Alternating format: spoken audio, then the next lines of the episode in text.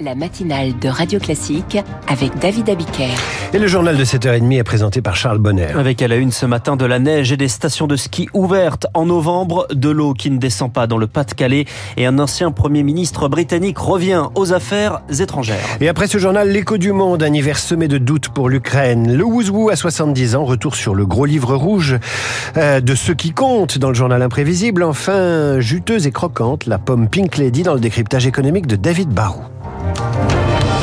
Les stations de ski devraient accueillir les vacanciers avec euh, un peu d'avance. Et 5 à 7 jours d'avance car la neige recouvre déjà les domaines, surtout dans les Alpes. Une ouverture avancée alors que ces dernières années, on parlait plutôt de fermeture avancée par manque de neige en février-mars. Alors cette année, les professionnels espèrent ne pas devoir éteindre trop vite les télésièges et autres tire-faces Zoé Pallier. La station des Deux Alpes en Isère ouvrira ses remontées mécaniques le 25 novembre, une semaine plus tôt que prévu. Sur toutes les cimes, tout est blanc autour de nous. Fabrice Boutel, exploitant du domaine. Tous les gens qui sont autour, soit à Grenoble, Lyon, des Stéphanois, c'est vraiment tout l'axe rhodanien qui vient au dernier moment et qui vient se faire plaisir. Plus au nord, à Tignes, les pistes seront prêtes dès ce samedi, indique le directeur de la station, Frédéric Porte. Avec un prix euh, promotionnel le premier week-end à 10 euros, on n'est pas dans une pure recherche de rentabilité court terme, on est aussi dans la communication et cette préouverture fait parler des montagnes. La saison sera bonne pour l'ensemble du domaine skiable. En moyenne, les réservations sont d'ailleurs en hausse de 2 à 4% par rapport à l'an dernier. Jean-Luc Bock préside l'association des maires de stations de montagne. À partir du mois d'octobre, novembre, vous avez la météo qui est vraiment regardée de très très près. Et quand on annonce, comme c'est le cas en ce moment, des chutes sur tous les massifs, ça encourage nos vacanciers à réserver. C'est très rassurant pour l'avenir. Mais seules les grandes stations peuvent bousculer leur calendrier et communiquer sur des préouvertures. Même si la météo est favorable, on cherche toujours des saisonniers, confie une responsable d'un domaine du Jura. De la neige en montagne et de la pluie dans les plaines, avec un record de précipitations ces 26 derniers jours en 30 ans. Les deux Savoies sont d'ailleurs en vigilance orange pour pluie inondation. Ailleurs, des inondations, le Doubs et le Jura euh, sont désormais avec les Vosges en vigilance orange pour un risque de crue. C'est aussi le cas du Nord et bien sûr du Pas-de-Calais où se rend aujourd'hui Emmanuel Macron qui s'attend euh, encore à des pluies ces prochains jours dans le Pas-de-Calais? Guillaume Ferry, le directeur de la surveillance chez Prédicte Service. Il faudrait que l'on ait 5-6 euh, jours, une bonne semaine, d'un temps beaucoup plus calme, ensoleillé pour que ça sèche, pour que la plaine puisse se drainer.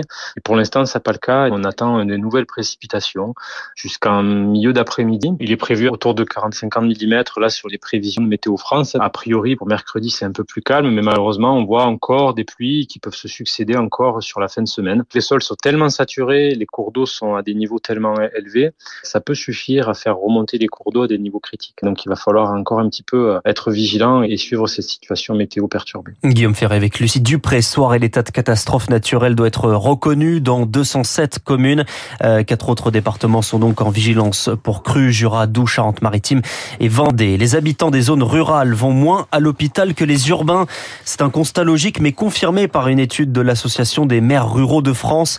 La différence peut aller jusqu'à 20% et qui explique aussi l'espérance de vie plus courte à la campagne qu'en ville. 7h33 sur Radio Classique, les femmes seules sont plus par la pauvreté que les hommes. C'est le constat du Secours catholique dont le rapport annuel est présenté ce matin. Emploi précaire à temps partiel et parfois subi pour garder ses enfants. Les mères isolées représentaient 51% des bénéficiaires il y a 30 ans. C'est désormais 57%. Sophie Régard est chargée de plaidoyer au Secours catholique. Une explication importante, c'était l'inflation qui touche notamment les mères, plus 3 à 4 euros par exemple sur le lait infantile, les couches bébés euh, qui augmentent aussi, plus 50% d'augmentation pour certaines. Donc c'est très concret sur le budget euh, des mères. Ce qu'elles nous disent, c'est qu'elles se sacrifient, euh, elles se privent de manger par exemple pour payer la sortie scolaire. Il y a aussi la question du logement. En 2012, le temps d'attente pour obtenir un logement était autour de 5 mois. Il est de 1 an et demi aujourd'hui et ça concerne notamment des femmes étrangères. C'est une vraie situation catastrophique pour euh, elles et leurs enfants. Le retrait de l'autorité parentale une nouvelle fois validé par l'Assemblée nationale en cas de condamnation pour agression incestueuse ou de crime sur l'autre parent. Le texte doit désormais retourner au Sénat qui l'avait déjà assoupli. Le niveau scolaire des quatrièmes est plutôt inquiétant selon l'expression de Gabriel Attal. Plus de la moitié d'entre eux ne lisent pas convenablement et ne maîtrisent pas la résolution de problèmes de géométrie. Chiffre du ministre de l'Éducation dans une interview au Parisien qui pointe également une surexposition des CP aux écrans On y revient dans le journal de 8 h Virginie Fulpin. Ainsi qu'avec Amine Malouf, secrétaire perpétuel nouvellement élu de l'Académie française, je le recevrai à 8h15. Une fusillade hier soir à Marseille, un homme tué par balle 48 heures après une autre fusillade dans les quartiers nord qui avait déjà fait deux morts. C'est le 49e homicide lié au trafic de drogue à Marseille cette année. Joe Biden appelle à la retenue à Gaza. Allié principal de l'État hébreu, le président américain appelle à des actions moins intrusives selon son expression autour de l'hôpital Al-Shifa, le plus grand de la bande de Gaza où des milliers de personnes sont réfugiées au milieu des combats avec le Hamas. Le Hamas qui a perdu le contrôle du territoire selon Israël. Au Royaume-Uni, c'est un retour qui fait la une, celui de David Cameron, l'ancien Premier ministre contraint de démissionner en 2016 devant le monde entier après le référendum sur le Brexit. Un risque qu'il avait lui-même pris et perdu, le contraignant à se retirer de la politique. Jusqu'à hier, nommé ministre des Affaires étrangères, un choix de l'actuel chef du gouvernement Rishi Sunak pour assurer ses partenaires et redorer l'image des conservateurs avant les élections à Londres. Laura Calmus. Lorsqu'une voiture aux vitres teintées arrive devant Downing Street hier matin et que David Cameron en sort, c'est la stupéfaction sur le plateau de la chaîne Sky News. Je m'attendais vraiment pas à ça. Même pour les commentateurs britanniques les plus aguerris. Un grand retour sur la scène politique britannique après le limogeage de la ministre de l'Intérieur pour ses critiques envers la police. L'ancien Premier ministre est la figure du référendum du Brexit, celui qui l'a organisé en 2016 sans y être particulièrement pour. Il a ensuite démissionné le jour des résultats.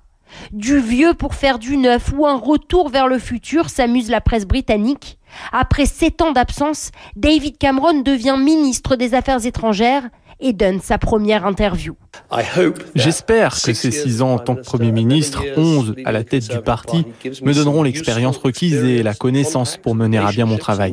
Un poste qui lui offrira une visibilité à l'échelle internationale, un rôle essentiel, d'autant plus crucial en pleine guerre en Ukraine et crise au Moyen-Orient. La correspondance à Londres de Laura Calmus. Et puis un mot de sport pour terminer. L'ATP Finals, c'est la rencontre des huit meilleurs du tennis mondial à, Turin.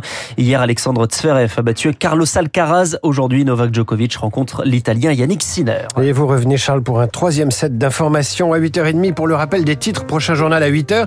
À suivre l'écho du monde, l'Ukraine en plein doute alors que le conflit dure depuis plus d'un an et demi. Radio Classique, 7h37.